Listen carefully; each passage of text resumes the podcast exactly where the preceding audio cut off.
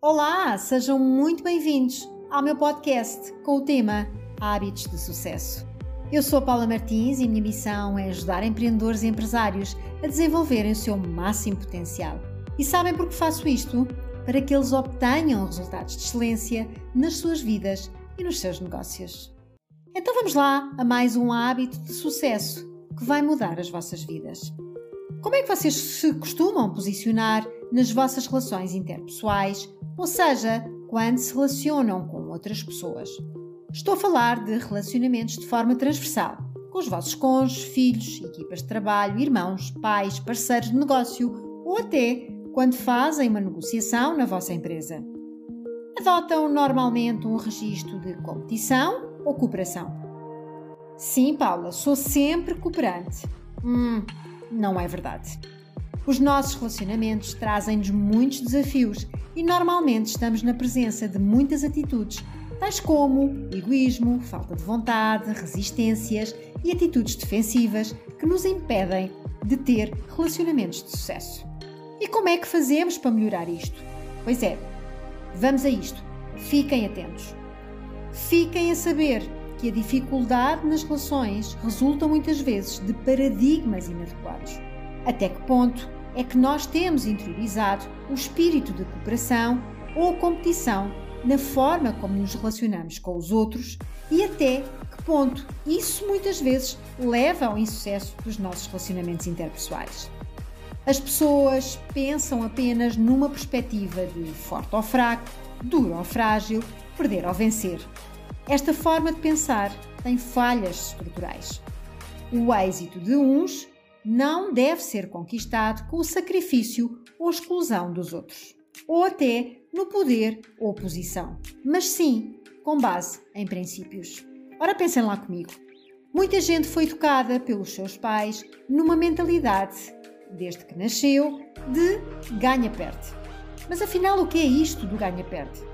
Vejam o que os nossos pais e até nós, por vezes, fazemos com os nossos filhos. Comparações entre irmãos. A tendência de dar amor e paciência de acordo com estas mesmas comparações, ela é condicionada. Normalmente, o que se porta bem leva mais e o que se porta mal tendencialmente leva menos. Seja paciência, seja compreensão, seja até amor.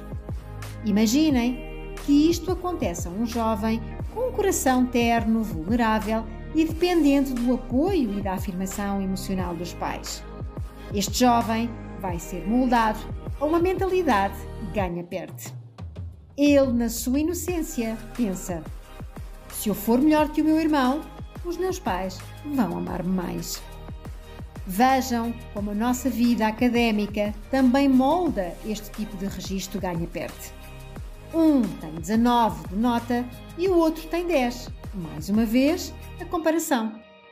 As pessoas não são avaliadas de acordo com o seu potencial ou o uso total das suas capacidades, mas sim avaliadas em comparação com outras pessoas.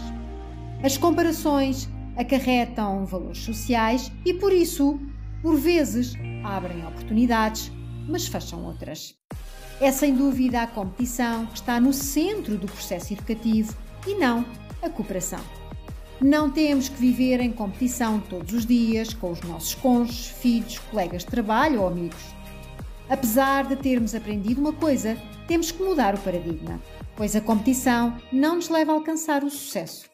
Muitos dos resultados que pretendemos para atingir o que queremos dependem da nossa capacidade de cooperação e não da nossa capacidade de competição. A mentalidade ganha-perde é uma disfunção da cooperação. Temos também outro paradigma que é o do perde-ganha. Estas pessoas estão programadas ao contrário das primeiras. Este registro é terrível. Não tem padrões, nem exigências, nem expectativas. São aquelas pessoas que normalmente adotam este tipo de postura.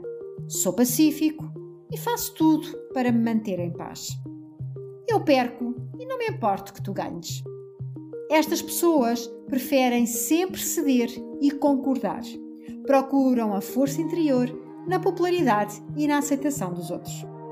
Estas pessoas normalmente têm pouca coragem para exprimir sentimentos e opiniões e intimidam-se com a força dos outros. Costumam ceder ou desistir com facilidade. Na liderança, elas são vistas como permissivas, são os chamados bonzinhos. Atenção, que estas pessoas, no registro perde-ganha, ocultam muitos ressentimentos e decepções, sendo que estes sentimentos reprimidos levam a comportamentos como cinismo, raiva e fúria desproporcional. As pessoas no registro perde-ganha reprimem sentimentos e isso afeta as suas relações interpessoais. Em resumo, o paradigma ganha-perde ou perde-ganha são posições de fraqueza baseadas nas nossas inseguranças. Atenção que muitos executivos, gestores e pais oscilam nestes dois paradigmas como um pêndulo. Se querem sucesso nos vossos relacionamentos interpessoais, adotem a filosofia win-win ou ganha-ganha. Este é um registro equilibrado que procura o benefício das relações entre as pessoas. As relações têm de ser benéficas e satisfatórias para ambas as partes e não só para uma.